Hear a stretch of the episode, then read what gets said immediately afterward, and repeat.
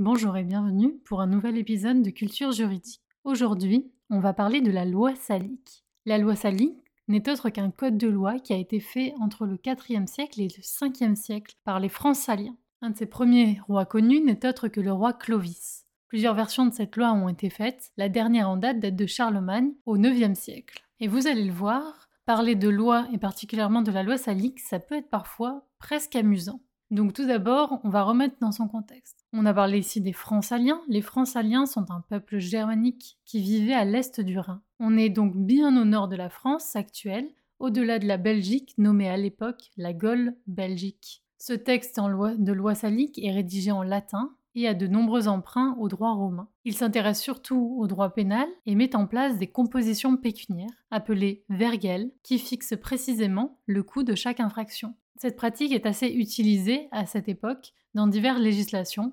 On peut notamment le retrouver aussi dans la loi Gombette, la loi mise en place par les bourguignons de l'époque. Plus ou moins élevé, selon la gravité de la faute, ce verriel montre aussi les priorités de cette population à cette époque en particulier. Mais quelques exemples de compensation vont vous donner une idée concrète de cette tarification. La loi salique prévoit que lorsqu'un noble franc meurt, alors il faudra payer 600 sous pour réparer ce dommage. Si un cheval est volé, il faudra alors payer 30 sous. Pareil, si c'est un cerf, et là je parle non pas de l'animal, mais de la personne servile, de l'esclave.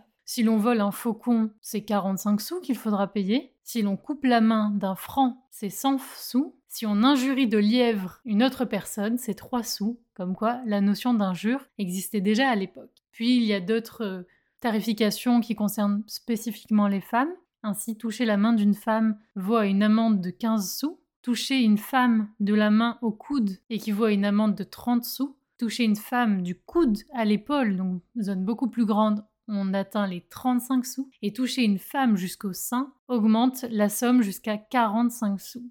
Cette loi salique, donc on le voit, elle prend en compte les femmes, mais ça va, elle prévoit aussi d'exclure les femmes de la succession tant qu'il reste un héritier mâle. Cette pratique va être utilisée notamment pour la transmission de la couronne franque, ce qui permettra au VIe siècle d'éviter la montée d'un roi anglais sur le trône de France. Si cette période t'intéresse, je t'invite à aller consulter des documents sur la guerre de Cent Ans. Le but de la loi salique, c'est de mettre fin à la faide, c'est-à-dire la vengeance privée. Son rédacteur serait Arbogast, un général romain, officier de l'armée de Théodose Ier. Il existe actuellement encore 70 manuscrits de cette loi. J'espère qu'elle t'aura intéressé le temps de cet épisode, et elle te montre qu'à l'époque, on avait une autre façon de gérer la justice et les différentes infractions, et qu'on estimait qu'on pouvait laver l'honneur de la personne, voler, tuer, blesser, par le biais de l'argent.